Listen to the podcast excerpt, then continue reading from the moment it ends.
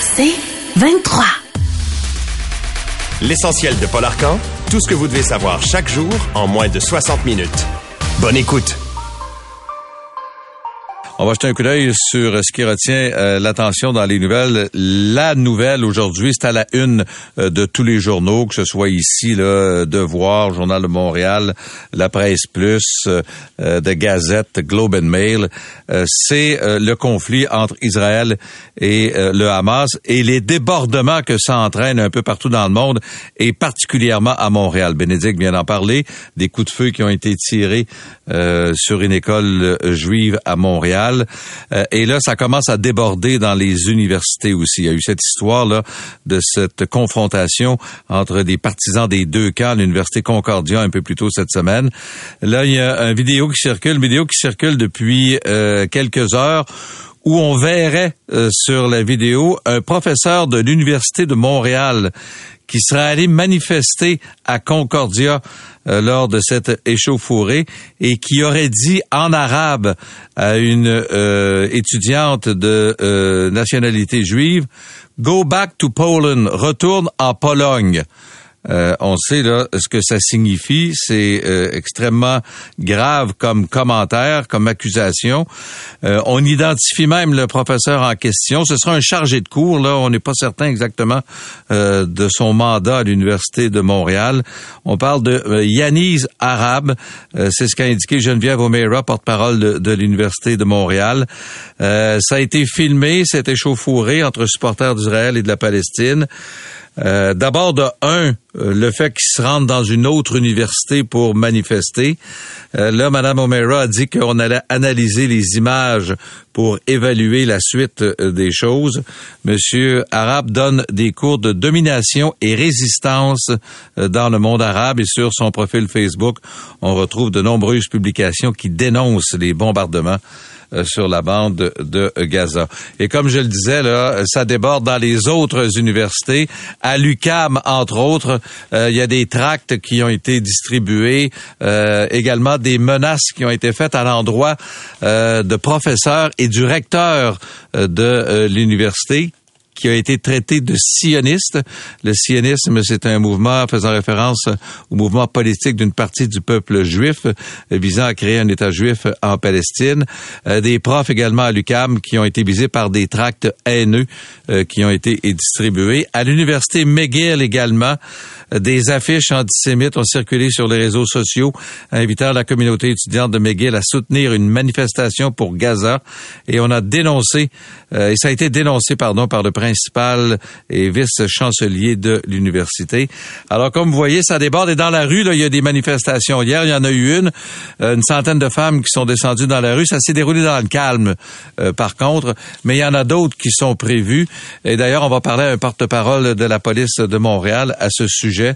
Euh, parce que là, d'abord, il y a une enquête qui a été ouverte, une plainte qui a été déposée contre Charkaoui en raison, en lien avec les propos qu'il a tenus plus tôt cette semaine lors d'une manifestation. L'enquête suit son cours actuellement. Mais euh, là, on parle de Montréal, mais c'est partout dans le monde, c'est partout au Canada. Comme je vous le disais, là, c'est à la une d'à peu près tous les journaux. Et il faut le dire, ce sont particulièrement euh, les euh, lieux de culte, les écoles de, de juifs qui sont visés. il y en a beaucoup plus que l'inverse, que des institutions, que des lieux de culte euh, de arabes. C'est vraiment et il y avait des chiffres publiés cette semaine c'est presque le triple euh, des euh, événements qui visent euh, des écoles et des lieux de culte de la communauté juive. Alors, euh, reste à voir comment ça va se ça va se poursuivre, mais disons que et on va en parler pardon avec Jean-François Lépine parce que c'est vraiment un conflit. C'est rare que tu vois un conflit régional comme celui-là déborder sur la scène internationale parce qu'on parle du Québec, mais c'est partout en, France, en, Europe, là c'est partout. Euh, je le disais hier aux États-Unis, il y a des gens qui, sont morts dans des altercations impliquant des euh, gens des deux camps. Alors, hier, les euh, premiers ministres Trudeau et Legault qui participaient à une annonce à Longueuil ont tenté de calmer les tensions, mais euh, disons que ça semble pas vouloir ralentir pour euh, l'instant. Alors, ce sera à suivre cette histoire, mais disons que ça déborde, c'est très émotif. c'est vraiment là, on parlait hier de la guerre en Ukraine, ça a provoqué des manifestations, mais jamais de cette ampleur. Jamais on a vu là euh, des manifestations comme ça et c'est très émotif. Vraiment ça vient chercher les gens au trip. Euh, ces histoires-là, -là, c'est vraiment du jamais vu. on n'est pas habitué de voir ça ici en plus. Euh, sinon, dans les autres nouvelles, mais je le disais hier, le ministre Legault et le premier ministre Trudeau qui ont procédé à une annonce euh, à Longueuil. Hier, 1,8 milliard qu'on va investir dans la construction de 8000 logements. Évidemment, il va y avoir des logements à prix abordable euh, là-dedans. En fait, c'est quelque chose qui avait été annoncé il y a quelques semaines déjà, mais là, on le fait de façon officielle hier à Longueuil. Il y avait entre autres la mairesse de Longueuil qui était présente. Et euh, évidemment, là, c'est beau, on annonce un investissement d'1,8 milliard, mais euh, le principal problème dans ce dossier-là, et la mairesse de Longueuil l'a avoué, c'est la bureaucratie. C'est long avant d'obtenir tous les permis, avant de pouvoir débloquer, avant de pouvoir commencer à construire. Et là, la ministre Duranceau, qui va être avec nous également ce matin, a dit qu'on allait permettre, là, on allait tenter de modifier la loi afin de permettre d'accélérer le processus là, de livraison des permis pour qu'on puisse construire euh, des euh, logements. Alors, elle sera avec nous pour nous expliquer un peu comment ça va fonctionner, euh, parce que ça va s'appliquer évidemment partout au Québec. C'est sûr que Montréal, dans la région de Montréal, c'est la région qui est peut-être la plus touchée, mais les problèmes de logement, c'est partout au Québec, c'est en région, c'est à Québec, c'est à Sherbrooke, c'est à Trois-Rivières, c'est à Gatineau, c'est partout au Québec. Alors, elle sera là pour nous expliquer comment on va pouvoir On parlait de pénurie de logement tantôt et de l'annonce du gouvernement, un peu dans la même veine. Il y a la, sous-gouverneure principale de la Banque du Canada, Caroline Rogers, qui donnait une conférence hier à Vancouver et qui a prévenu que les taux d'intérêt pourraient ne pas revenir au bas niveau auquel les gens étaient habitués avant la pandémie de COVID-19. Donc, en termes clairs, ça veut dire que les taux sont pas à la veille de baisser, ce qui n'est pas une très bonne nouvelle. Elle euh, s'adressait à un groupe euh, Adventiste Vancouver hier et euh, elle a indiqué que les changements structurels de l'économie mondiale, les niveaux plus élevés de dette publique, pourrait forcer le maintien des taux d'intérêt à un niveau élevé. Et euh, hier également, il y a Ottawa qui a annoncé que son va présenter son énoncé économique le 21 novembre prochain. C'est la ministre fédérale Chrystia Freeland qui en a fait l'annonce. Euh, évidemment, on est revenu hier sur l'affaire du tramway à Québec. le maire de Québec, Bruno Marchand, a donné une conférence de presse et pendant ce temps, tous les partis d'opposition à Québec et même le gouvernement fédéral ont tiré à boulet rouge sur euh, la CAC. D'abord euh, à Ottawa, le ministre responsable de la région de Québec a indiqué que la CAC avait saboté le projet. Euh, en laissant entendre que l'argent du fédéral pourrait ne pas être au rendez-vous. le fédéral a dit hier qu'on n'a jamais eu l'intention de se retirer de ce projet-là. Hier, le maire Marchand a dit, lui, que le projet, l'élément principal du projet remanié, là, ce serait pas des autobus. Alors, on va voir ce que la Caisse de dépôt va proposer, mais euh, est-ce que ça sera euh, un tramway? Est-ce que ce sera un métro? Parce que là, à un moment donné, à Québec, on se mettait à parler d'un métro également, mais ce ne sera pas des autobus. Alors, il faudra voir exactement. Et dans le cas de la Caisse de dépôt, euh, ben, il y a bien des gens qui s'interrogent sur le mandat qu'on a donné à la Caisse de dépôt en rappelant le REM de l'Est.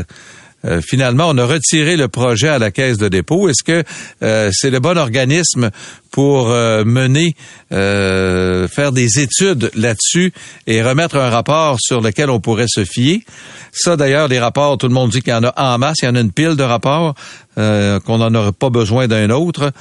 et l'autre chose qu'on reproche à la Caisse de dépôt, disons, c'est l'intégration de son projet dans le décor urbain. Je sais pas si vous êtes déjà allé dans l'ouest de la ville, mais euh, les pylônes de ciment qui vont accueillir euh, le REM, qui vont supporter les rails, on peut pas dire que c'est très très esthétique, cela là. Alors euh, c'est un peu ça qu'on reproche à la caisse de dépôt, puis on se demande est-ce que c'est une bonne idée de confier les études, une nouvelle étude à la caisse de dépôt, puis surtout que semble-t-il que toutes les études précédentes arrivent à la même conclusion, c'est que c'est un tramway qui s'apprend. Alors, il faudra voir ce que la Caisse va proposer, ce qu'on va faire de ce rapport. Ottawa qui a déposé hier une loi anti-briseur de grève. C'est une première au niveau fédéral. Ça va toucher tous les employeurs qui relèvent du gouvernement fédéral. Et ça va même englober le télétravail également.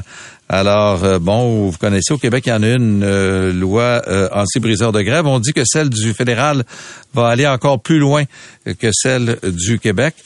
je ne sais pas si au Québec, ça englobe le télétravail. Je suis pas convaincu, là mais celle du fédéral euh, va euh, englober le travail à la maison, euh, qui est de plus en plus populaire, on le sait, depuis la pandémie.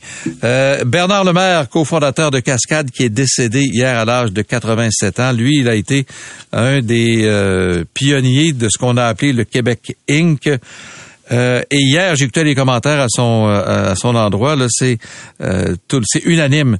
Ça a été un éloge de concert à l'endroit de Monsieur Le Maire qu'on décrivait comme un visionnaire généreux et charismatique, un homme d'exception. Euh, c'est en 1960 qu'il a rejoint l'entreprise familiale. Trois ans plus tard, avec ses frères, il a fondé Papier Cascade, euh, qui produit du papier à partir de fibres recyclées, a siégé sur de nombreux conseils d'administration. Euh, J'ai entendu un commentaire de Louis Garneau, entre autres l'homme d'affaires de Québec, qui a longtemps siégé et qui est encore peut-être sur le conseil d'administration euh, de Cascade, euh, qui n'avait que des... Écoute, ça a été un mentor pour lui, ça n'est pas caché. a toujours admiré Monsieur le maire, Bernard le maire, et ses frères également. Et hier a rendu un vibrant hommage à cet homme d'affaires de 87 ans qui est décédé hier. Vous écoutez l'essentiel de Paul Arcan en 60 minutes. De retour après la pause.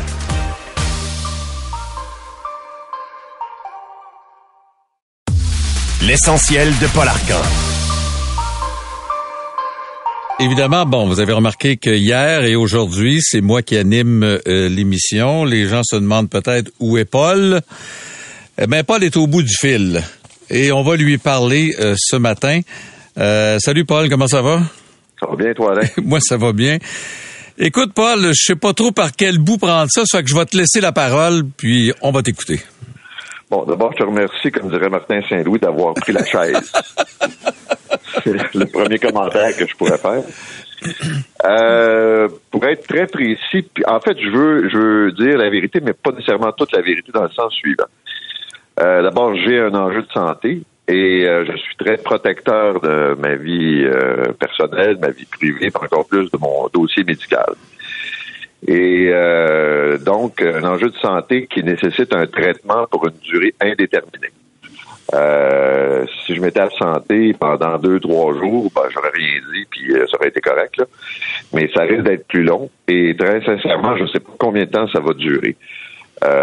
donc, c'est une infection qui est assez fulgurante et qui euh, a besoin de ce traitement-là. Et ce qui fait que je dois m'absenter pour cette période indéterminée. En gros, c'est ça. Et euh, j'ai hésité un peu à en parler, mais en même temps, je me dis, on a développé avec les auditeurs cette relation-là depuis des années. Euh, puis je peux pas m'absenter pendant un nombre de semaines euh, sans rendre de compte, puis sans partir des rumeurs qui n'ont pas de bon sens. Fait que j'essaie de clarifier un certain nombre de points, puis en même temps, je demande aux gens de respecter ma vie privée de respecter cette période-là là, euh, qui m'attend pour les prochaines semaines. Bon, je sais que tu l'as dit, tu es très protecteur de ta vie privée, mais là, évidemment, tu parles d'infection, de traitement, d'une durée indéterminée. Euh, est-ce qu'on parle, est-ce que tu peux nous parler de la gravité? Est-ce que tu Non, non, je n'irai pas plus loin que ça parce que je ne le sais pas. Euh, je sais qu'il y a un nombre X de semaines, mais je, sincèrement, je ne sais pas combien de temps ça va prendre c'est euh, si je m'en occupe, tu pour une fois que je m'occupe de, moi, ben, je vais suivre les conseils. Puis tu sais, euh, euh, j'ai tendance, puis peut-être comme beaucoup de, de, de, gars de notre génération, à pas trop trop écouter les symptômes, à court-circuiter les périodes de convalescence. Des fois, c'est pas trop grave, mais d'autres fois, ça a un effet qui est pas nécessairement agréable. Tu sais, euh, puis je vais prendre l'exemple de, de, cette semaine, puis c'est un peu aussi pourquoi j'en parle. Euh, puis on s'en est glissé un mot lundi. Tu sais, on vient d'un week-end, c'est agréable, puis tout ça. Tu te lèves le matin, bon, c'est sûr, c'est un horaire atypique, mais on était, on était tous fatigués, on a échangé là-dessus, puis on s'est dit, ben, c'est le changement d'heure. J'en parlais avec Bénédicte, mais en même temps, je me sentais très moyen. Euh, puis là, après ça, bon, ben, tu, tu, retournes chez vous, tu te couches, tu te relèves le lendemain, je bois au corneille. Euh, j'ai pas la même acuité, je me sens pas la même euh, euh, la même habilité à travailler. J'ai ça quand je me sens pas avec euh, tous mes moyens. Puis ça a comme, disons, descendu rapidement mercredi. Puis je le dis parce que sans faire de leçons, là, puis pas non plus devenir hypochondriaque, mais quand vous avez des signes, vous avez intérêt à les écouter. Puis pour être bien franc, c'est Annick, ma femme, qui m'a dit là, là c'est assez niaisage, tu vas aller te faire soigner.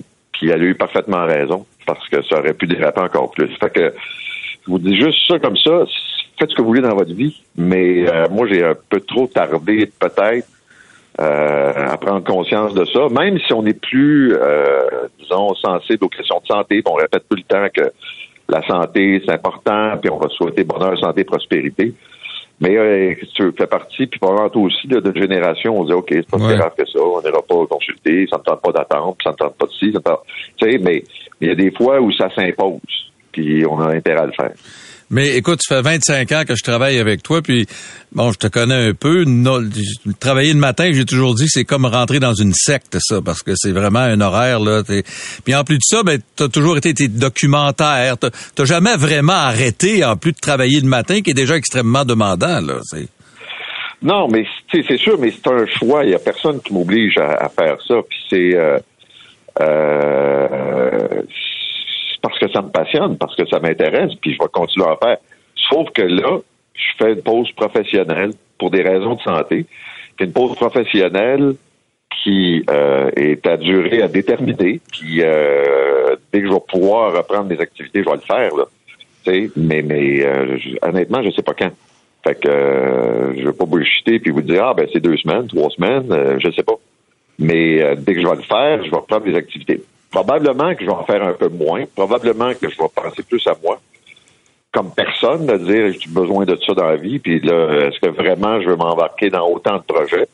Peut-être pas, mais euh, je suis pas quelqu'un qui va être inactif. Là, j'ai peur de, m'arrêter.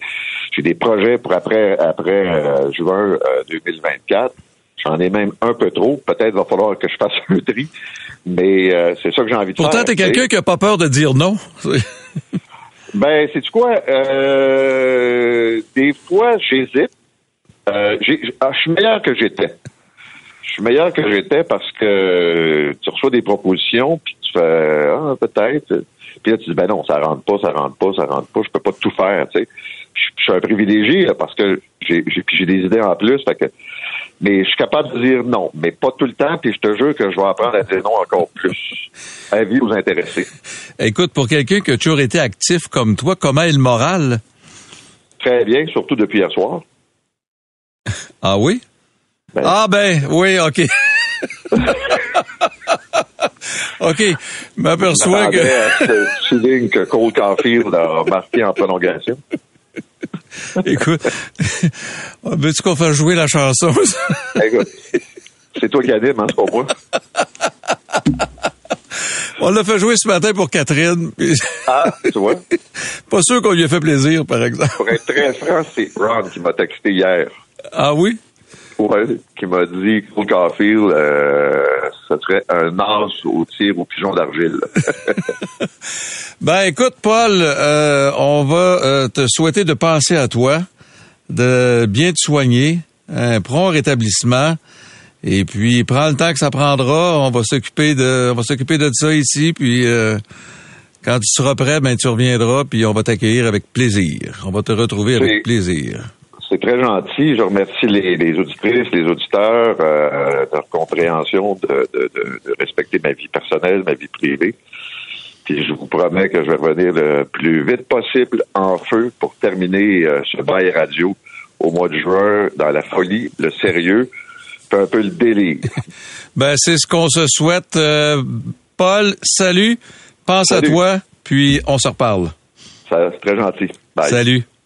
Bon, avant d'aller à notre prochain invité, euh, pour compléter avec euh, l'entrevue de Paul, euh, vous dire que c'est Louis Lacroix qui va assurer la relève en l'absence de Paul. J'aurais bien aimé poursuivre l'aventure. J'adore ce que je fais, mais euh, j'ai des enjeux de hockey à RDS, alors euh, vous comprendrez que ça devenait un petit peu compliqué pour moi. Alors finalement, c'est Louis qui va être là à compter de lundi jusqu'au retour de Paul. Bon, on en parle, c'est à la une d'à peu près euh, tous les journaux au Canada et on le voit ça, dans le monde, c'est ce qui se passe entre Israël et le Hamas a des répercussions un peu partout, des débordements un peu partout. On l'a vu à Montréal, des écoles juives qui ont été visées par des coups de feu. Il y a eu cette bousculade à l'université Concordia, euh, à McGill, à l'UCAM, des tracts qui ont été distribués. Alors là, il y a un appel au calme qui a été lancé par à peu près euh, tous les paliers de gouvernement. Le premier ministre François Legault, Justin Trudeau hier qui était à Longueuil, ont fait la même chose. Alors pour euh, en connaître davantage sur la suite des choses, on va accueillir Vincent Richer, les directeurs adjoints au service de police de la ville de Montréal. Monsieur Richer, bonjour. Bonjour. Bon, Monsieur Richer, euh, d'abord, on va commencer avec euh, Charles Semble-t-il qu'il y a une plainte qui a été déposée. Il y a une enquête là, en cours actuellement.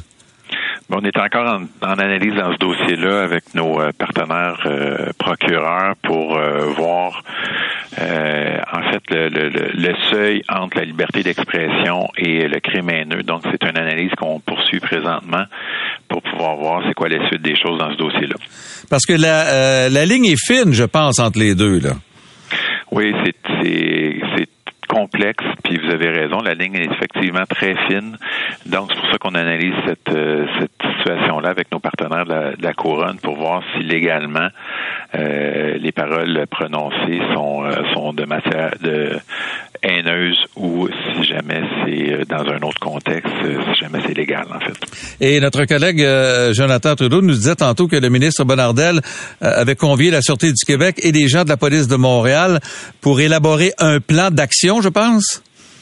Oui, on va se rencontrer euh, aujourd'hui pour discuter ensemble. Euh, c'est sûr qu'au SPVM, on a mis en place un plan de visibilité euh, qui était déjà présent au cours des dernières journées, des dernières semaines, mais on l'a rehaussé hier euh, donc, on a dédié des, euh, effectifs euh, pour être visibles dans les quartiers les plus touchés.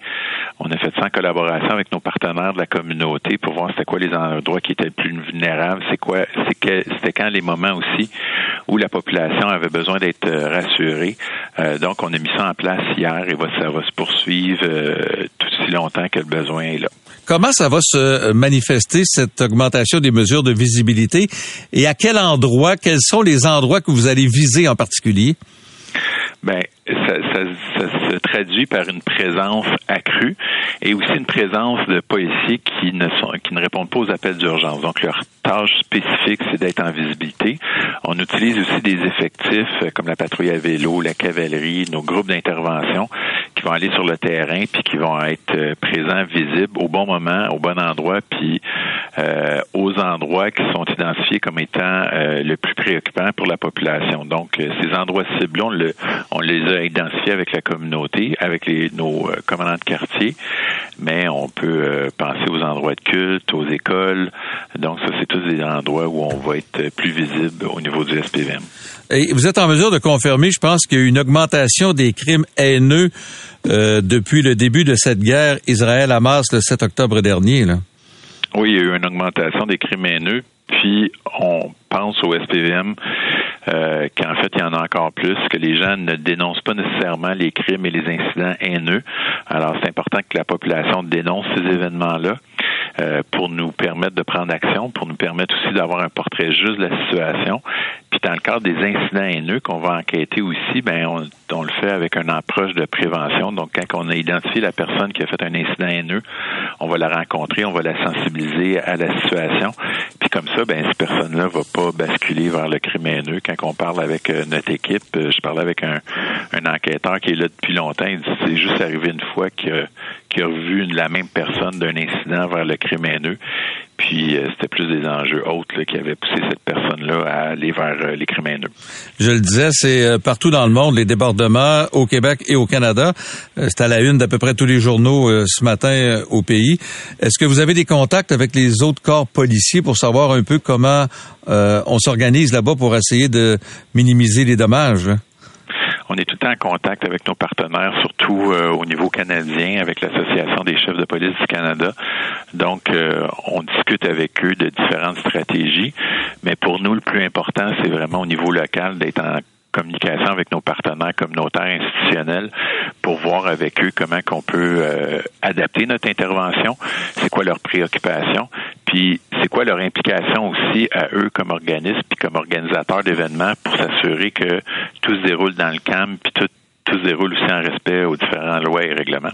Savez-vous s'il y a des manifestations de prévues en fin de semaine? Euh, oui, on a des manifestations de prévues, mais j'ai pas les détails des, euh, des événements qui sont à venir. Bon, ben merci infiniment. Euh, en terminant, peut-être dernière question. On a évoqué la possibilité d'interdire carrément les manifestations. Est-ce que ce serait une solution? Ben, c'est un droit constitutionnel, donc ouais, c'est sûr hein. que c'est complexe d'interdire des, manifestations. Ça a été euh, c'est constitutionnellement permis. Euh, l'objectif de la manifestation, ben, c'est de le faire dans le calme, en respect des lois. Le SPVM, on accompagne les organisateurs pour que ça soit fait effectivement de cette manière-là. On est là pour intervenir quand il y a un débordement, mais si ça se fait de façon calme euh, et respectueuse des lois et règlements, ben on va accompagner les gens pour s'assurer qu'ils puissent s'exprimer à ce moment-là. Monsieur Richer, merci infiniment. Bonne journée. Merci. Au revoir. Vincent Richer, directeur adjoint du service de la police de la Ville de Montréal, qui nous parle des débordements depuis quelques jours qu'on observe en lien avec ce conflit entre Israël et le Hamas. Vous écoutez l'essentiel de Paul Arcan en 60 minutes. De retour après la pause.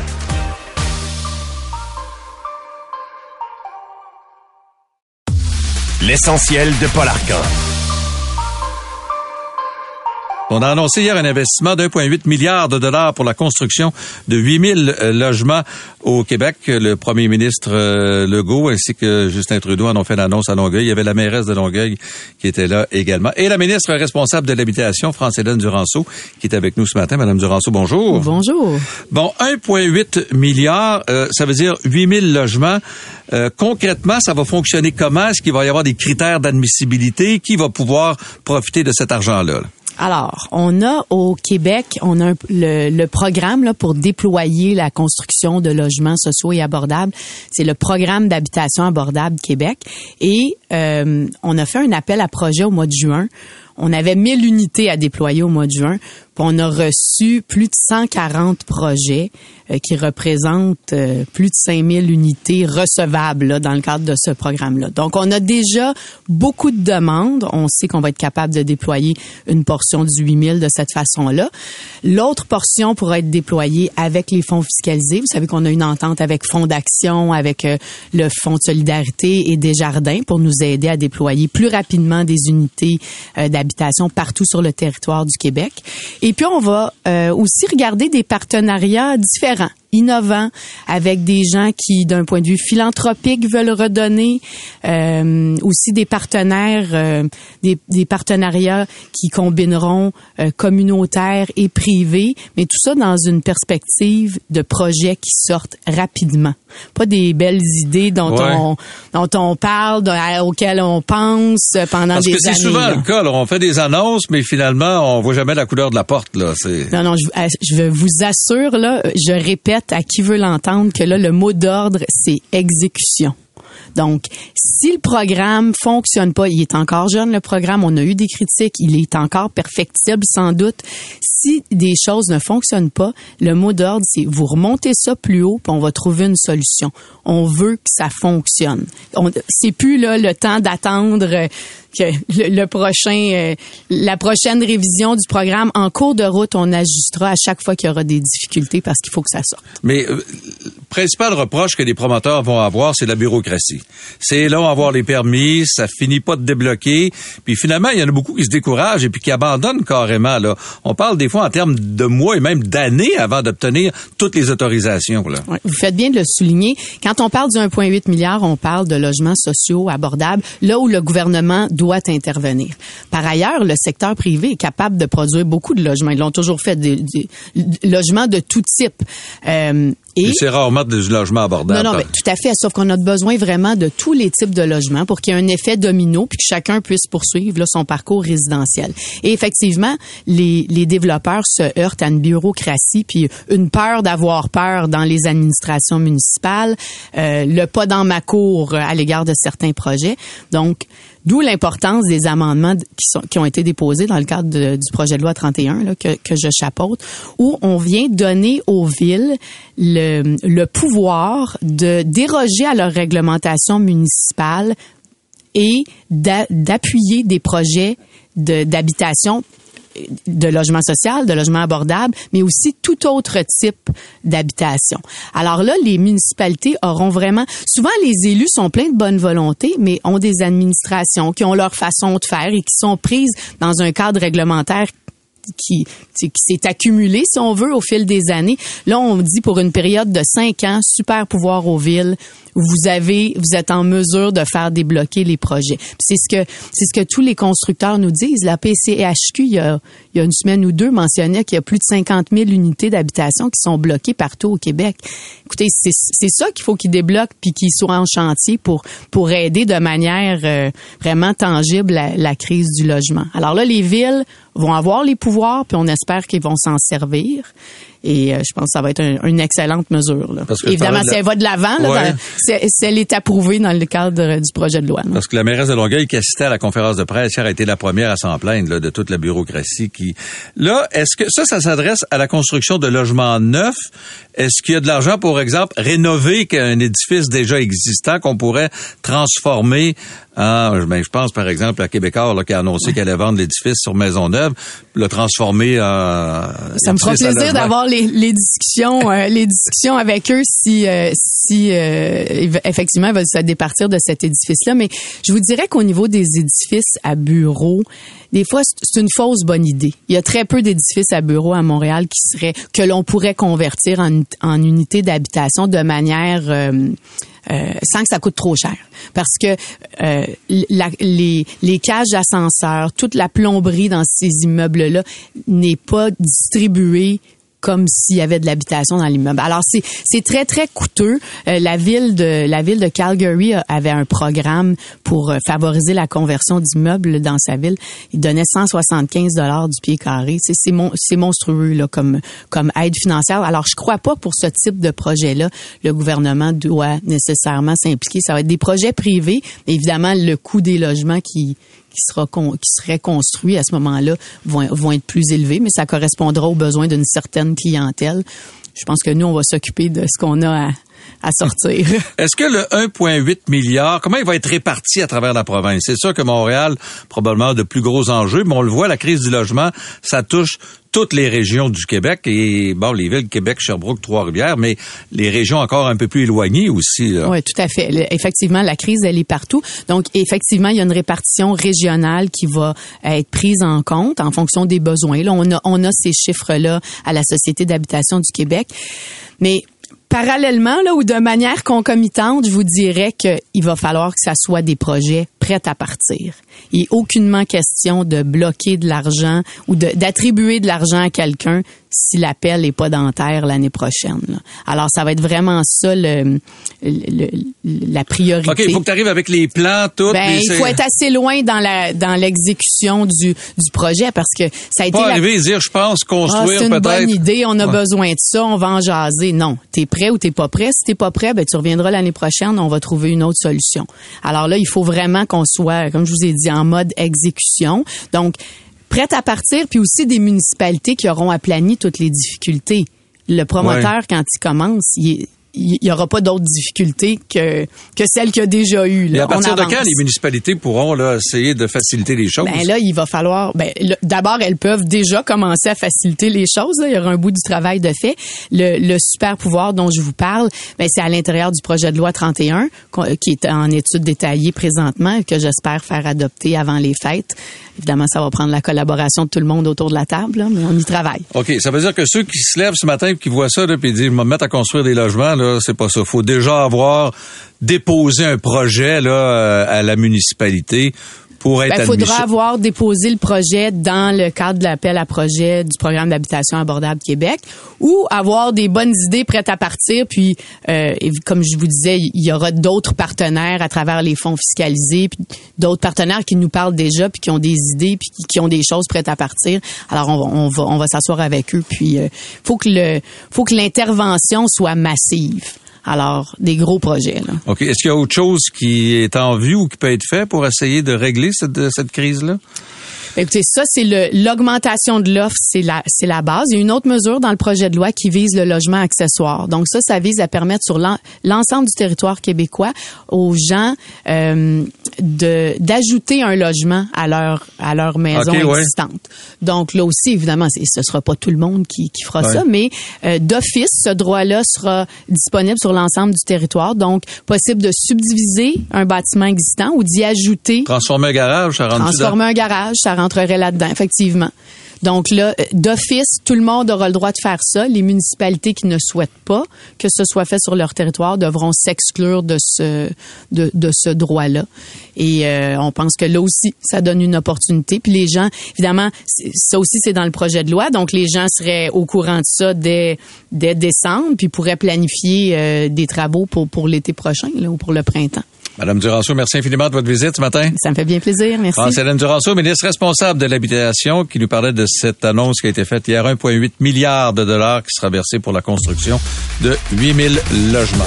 Vous écoutez l'essentiel de Paul Arcan en 60 minutes. Bonne écoute. Bon, on revient sur ce conflit entre Israël et le Hamas. On va parler à la journaliste Clotilde Marako, Marco, je- Maravko, qui est journaliste indépendante basée à Ramallah en Cisjordanie. Bonjour, madame. Bonjour. Bon, d'abord, parlez-nous un peu, là, euh, il y a eu de nouvelles frappes au cours des dernières heures sur un complexe hospitalier de la bande de Gaza. Oui, hein, euh, les, bombardements ont touché l'hôpital Al-Shifa, qui est euh, situé au centre de la, de la bande de Gaza, dans la ville de Gaza. C'est le plus grand complexe hospitalier euh, de l'enclave. C'est lui qui reçoit notamment toutes les urgences les plus graves depuis le début de l'offensive dans le nord de l'enclave. Alors ça fait plusieurs jours hein, que les Israéliens disent qu'ils visent euh, l'hôpital Al-Shifa. Il y avait déjà eu une frappe euh, la semaine dernière. Ils, affirment que euh, le Hamas cacherait un, un centre opérationnel dans les sous-sols de l'hôpital, en dessous du complexe. Alors, euh, et ce que évidemment le, le mouvement islamiste palestinien euh, dément, euh, le Hamas qui par ailleurs euh, fait état de 13 personnes qui auraient été tuées déjà euh, par cette frappe. L'AFP euh, rapporte notamment qu'un de ses journalistes a vu au moins sept corps sur place. Bon, hier, on a appris qu'Israël allait faire des pauses humanitaires. On parle pas de trêve, là. Pauses humanitaires. Comment ça a été accueilli? Et parlez-nous de l'exil, parce qu'on a vu des images là, de gens qui fuyaient vers le sud de la bande de Gaza. Oui, effectivement. Alors, euh, depuis euh, l'invasion euh, terrestre, euh, les, les, les militaires israéliens avaient coupé, en fait, ont coupé la, la bande de Gaza en deux. Donc, les chars, en fait, créent une espèce de, de checkpoint au milieu de la bande de Gaza. Et on a vu les images. Hein, depuis mercredi, il y aurait euh, 100 000 personnes qui auraient traversé du nord vers le sud pour aller se réfugier. Alors, il, on voit ces images qui sont un peu saisissantes avec des gens qui, qui sont à pied, des femmes, des enfants, euh, et, euh, et qui lèvent les bras ou qui agitent des drapeaux blancs pour bien montrer qu'ils ne sont pas euh, des combattants. C'est des conditions difficiles parce que même si on parle de, de corridors humanitaires et de et de et de pauses, en fait, les combats sont persistants et les, les gens à Gaza rapportent que ils continuent d'être d'être visés et puis surtout il n'y a pas beaucoup de place en fait dans le sud pour les accueillir. Euh, il faut s'imaginer en quelque sorte que la population de Gaza euh, est plus plus de la moitié de la population de Gaza est actuellement réfugiée sur la moitié du territoire. Bon, et quelle est la situation humanitaire actuellement à Gaza? Alors c'est très compliqué parce que depuis euh, le 9 octobre, Israël impose un, siège complet à Gaza, en plus euh, des bombardements qui sont incessants et qui ont donc fait euh, de nombreux blessés et plus de 10 800 morts selon les chiffres du ministère de la Santé palestinien. Le, le, siège est en train de, de produire des effets effroyables puisque l'aide humanitaire est rentrée depuis fin octobre, mais elle ne rentre pas en quantité suffisante. Et là, les témoignages qu'on reçoit de Gaza, ce sont des gens qui passent des journées entières en fait à chercher euh, de l'eau ou ne serait-ce qu'un peu de nourriture. Les étalages des supermarchés sont vides. Il n'y a plus euh, de carburant puisque l'essence et les carburants ne peuvent pas rentrer dans dans l'enclave euh, du fait d'une interdiction israélienne. Et donc on, on, sent que les gens sont sont à bout. Il y a une crainte aussi des épidémies qui puissent se développer puisque les gens n'ont pas assez d'accès à l'eau en fait pour pouvoir se laver, pour pouvoir entretenir des conditions sanitaires suffisantes et, et décentes. Et euh, on va parler de la pression de l'extrême droite, pas de cesser le feu en vue, mais est-ce qu'on réussit quand même à atteindre certains objectifs militaires? Mais en fait, c'est ça la grande question, c'est que l'opération est d'une ampleur euh, inédite avec euh, des bombardements intensifs, mais aussi une opération terrestre. Des journalistes ont pu pénétrer dans, dans, la bande de Gaza et ils ont pu voir, en fait, on voit sur les photos qu'ils ont rapportées que tout le nord de la bande de Gaza est complètement détruit, les habitations sont quasiment rasées et en même temps, on n'a pas d'annonce vraiment euh, forte d'objectifs militaires qui seraient atteints. Pour l'instant, l'armée israélienne progresse à l'intérieur de la ville de Gaza et euh, les appels se multiplient dans la communauté internationale pour avoir un vrai cessez-le-feu parce que la situation humanitaire, comme on l'a dit, est, est, vraiment très compliquée. Mais en Israël, il n'en est pas question. Euh, le Premier ministre Benjamin Netanyahu est tiraillé, vous l'avez dit, par l'extrême droite, qui ne veut qui ne veut même pas entendre parler de trêve humanitaire. Et en même temps, on voit sur le terrain que l'armée israélienne n'a pas n'a pas annoncé grand chose. On ne sait même pas exactement quels sont ses objectifs militaires, puisque l'objectif global est d'éliminer le Hamas. Mais pour le moment, il n'y a pas euh, beaucoup de chefs de la branche militaire qui ont été euh, annoncés avoir été tués. Madame Ravko, merci infiniment. Merci à vous. Bonne journée. On va poursuivre euh, en parlant d'un dossier qui sera publié dans la presse plus demain par le journaliste Tristan Péloquin. Ça concerne la vente d'armes à feu non enregistrées sur Facebook. Semble-t-il que c'est assez facile de se procurer une arme à feu. D'ailleurs, Tristan Péloquin en a fait l'expérience lui-même. On le rejoint à l'instant. Tristan Péloquin, bonjour. Salut Alain. Écoute, c'est sur Facebook et là, on parle pas du dark web, je pense, là, de ce que j'ai pu comprendre. Là. Non, tout à fait. C'est un site euh, privé, si on veut, euh, que moi je fréquentais depuis vraiment euh, quelques années. ça fait quelques années que je m'intéresse aux armes à feu, à la culture des armes à feu.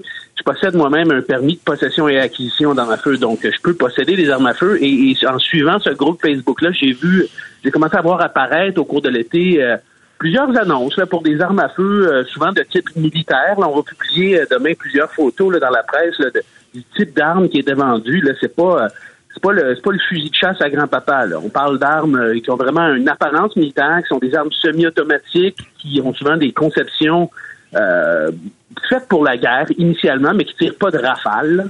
Et moi, j'ai décidé donc de, de, répondre à une de ces annonces-là et d'aller acheter une arme à feu. Donc, je me suis rendu à Rimouski pour l'acheter. Et puis là, ben, une fois qu'on l'a acheté, on a, constaté qu'il y a eu euh, euh, vraiment beaucoup de, violations aux lois dans, la façon dont la transaction s'est passée. Et euh, ce qui est assez fascinant, c'est que tout fonctionne par code quand tu veux acheter une arme à feu. Là. Effectivement, sur ces sites-là, Facebook tolère pas là, que les gens vendent des armes à feu, des munitions, des explosifs. C'est pas permis par la politique d'utilisation de Facebook. Alors, les gens utilisent un code. Dans ce cas-là, ils disent bon, euh, arme à dépoussiérer, c'est un peu le code qui est utilisé et on donne un, autre code pour les prix. Euh, euh, moi, ce qu'on me dit, c'est que ce n'est pas le seul site où on, trouve ce, ce genre d'armes à feu à vendre là sous, des codes semblables. mais reste que quand, bon, à force d'en observer, de voir, on finit par comprendre qu'effectivement, derrière le code caché, là, ce sont des, petites annonces, un petit marketplace des armes, des armes à feu là, pour pour les gens qui possèdent un permis d'acquisition peuvent les acheter, mais les vérifications qui sont faites là, euh, lors des transactions sont relativement faibles, donc euh, on peut on peut spéculer sur euh, qui peut acheter ces armes-là. Et ce sont des armes que l'on dit non contaminées. Ça veut dire qu'ils sont pas enregistrés, il n'y a pas de difficilement retraçable, si je comprends bien. Mais effectivement, Alain, comme on sait, il y a un registre québécois des armes d'épaule hein, depuis 2018 qui a remplacé le défunt registre fédéral. Euh, euh, et, et, donc, il y, a, une certaine frange des propriétaires d'armes à feu qui refusent d'enregistrer leurs armes-là. Il y a eu un groupe qui s'appelait Tous contre registre qui les incitait à ne pas enregistrer leurs armes. et beaucoup le font pour des raisons complètement idéologiques.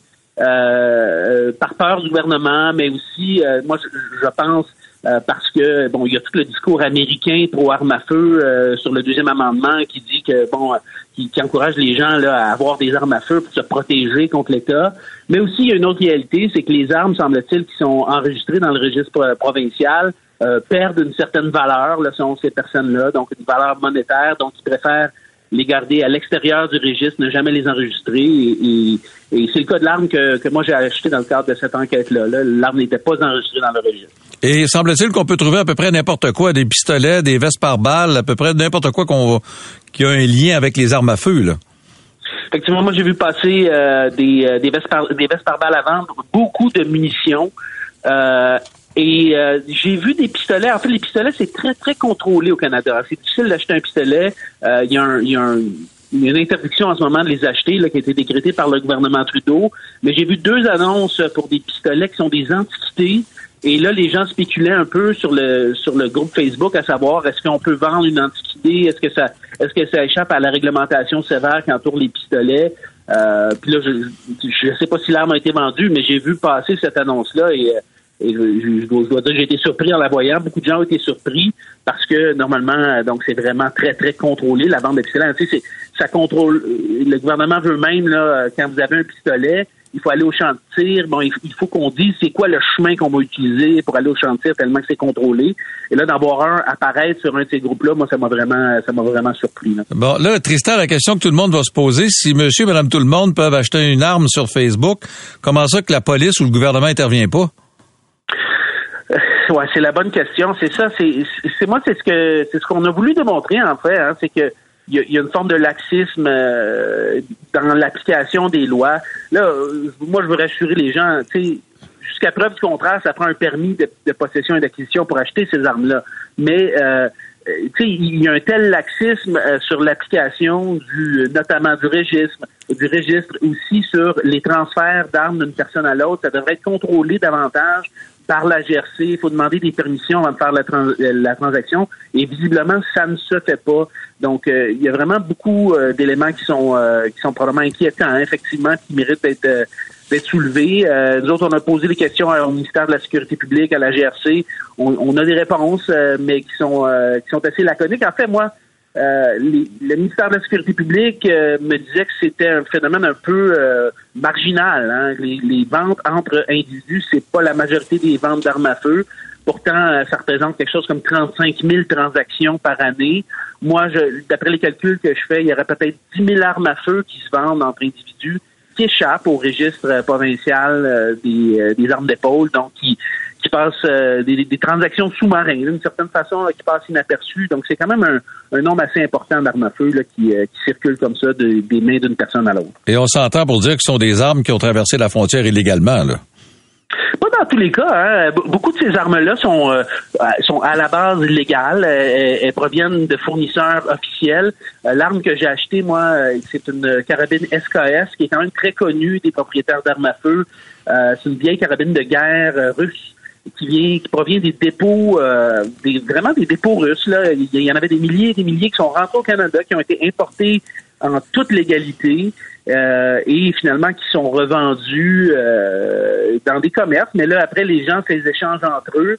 Euh, c'est pas des pas une arme banale du tout. Là. C'est une arme semi-automatique très dangereuse tire le même calibre que les AK-47.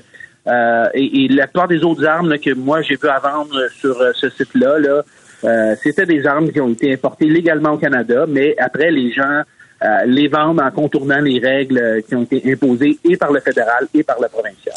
Alors, c'est à lire demain dans la presse plus, ce dossier sur la vente d'armes à feu sur Facebook par euh, Tristan Péloquin. Merci beaucoup, Tristan. Merci, Alain. Bonne journée. Alors voilà Tristan Péloquin qui nous parlait de ce dossier de vente d'armes. Là, on va complètement changer de registre. On va parler de champignons magiques. Mais euh, habituellement, quand on pense à champignons magiques, vous allez voir qu'on pense pas nécessairement à ce que l'on va apprendre. On va parler à la docteure Vanessa Michaud, psychologue au service des troubles anxieux et de l'humeur au CIUS de l'Est de l'île de Montréal. Docteur Michaud, bonjour. Bonjour, Monsieur Kress. Vous faites partie d'une équipe, euh, l'équipe du psychiatre André Do, qui propose ce nouveau traitement. Comme je le disais, quand on parle de champignons magiques, habituellement, on pense à un paquet de choses, pas nécessairement aux troubles anxieux de l'humeur. Oui, tout à fait. En fait, euh, dans, notre contexte, euh, on appelle euh, ça la thérapie assistée par la psilocybine. Donc, c'est la psilocybine, c'est la molécule active principale des champignons magiques et elle est approuvée par Santé Canada pour euh, certains contextes, donc pour la dépression réfractaire et la dépression de fin de vie depuis janvier 2022. Euh, donc, c'est, elle est manufacturée par un fournisseur qui collabore avec Santé Canada et qui va nous la fournir sous la forme d'une capsule de psilocybine pure. Bon, là, on parle, évidemment, c'est euh, dans le cadre d'un traitement expérimental pour des cas rares et exceptionnels. Allez pas à la pharmacie pour vous trouver ça, là. Tout à fait. En fait, dans notre contexte, quand on parle de dépression réfractaire, ce sont des patients qui ont eu au moins deux échecs euh, d'antidépresseurs. Mais dans notre contexte, ce sont plutôt des patients ayant une dépression qu'on peut dire ultra réfractaire, donc qui ont connu plusieurs échecs pharmacologiques, qui ont eu des suivis en psychothérapie et qui ont essayé aussi plusieurs options de traitement, par exemple la stimulation magnétique transcrânienne, la kétamine et même dans certains cas les électrochocs. Donc, ce sont des patients qui vont être ciblés par leur psychiatre traitant qui réfère par la suite à un psychiatre consultant de notre comité pour une rencontre d'éligibilité euh, afin d'évaluer les critères d'inclusion et d'exclusion. Donc, on a quand même certains critères d'exclusion, par exemple un historique personnel de psychose, un risque suicidaire élevé, euh, une alliance thérapeutique précaire. Donc, c'est sûr que c'est fait dans un contexte qui est très euh, sécuritaire, le, traitement. Comment on en est venu à faire le lien entre les champignons magiques et le traitement des troubles anxieux? Euh, ben, c'est-à-dire que, étant donné que les patients avaient connu plusieurs échecs au niveau des autres traitements, on avait un souci de pouvoir leur offrir cette nouvelle avenue-là thérapeutique. Puis, euh, la raison pour laquelle Santé Canada l'approuve depuis janvier 2022, c'est qu'il y avait un, bassin suffisamment important d'études en dépression. Donc, on parle d'un taux de réponse d'environ 40 à 60% selon les études les plus récentes pour une seule forte dose de psilocybine. Donc, euh, c'est quand même euh, pas négligeable. puis la raison pour laquelle c'est pertinent dans notre contexte pour nos patients, c'est que en dépression réfractaire, les patients ont souvent une grande rigidité psychologique puis, un des bénéfices possibles de la psilocybine, c'est d'améliorer la souplesse cognitive. Euh, puis, on sait que la souplesse cognitive est très corrélée au bien-être psychologique. Euh, elle peut permettre aussi d'améliorer le contact avec les émotions versus les antidépresseurs qui régulent à la baisse. Euh, donc, dans ce contexte-là, ça peut être très intéressant pour nos patients. Bon, là, ça demeure expérimental. Est-ce qu'on peut penser qu'un jour, ça va être ouvert à beaucoup plus de patients? Oui, je pense que c'est appelé à s'élargir, en fonction des données probantes. Euh, c'est sûr que la recherche sur les psychédéliques, la thérapie psychédélique en ce moment est en augmentation euh, de façon exponentielle. Donc, c'est sûr que nous, on va s'adapter selon on reste très très au courant des recherches, donc on va s'adapter selon l'avancement de, la recherche. Mais oui, ça pourrait être appelé à s'élargir, c'est certain. Ben, docteur Michaud, merci infiniment de ces informations. Ben, merci à vous. Merci, bonne journée. Docteur Vanessa Michaud, psychologue au service des troubles anxieux et de l'humeur du CIUS de l'Est de l'île de Montréal. C'est 23.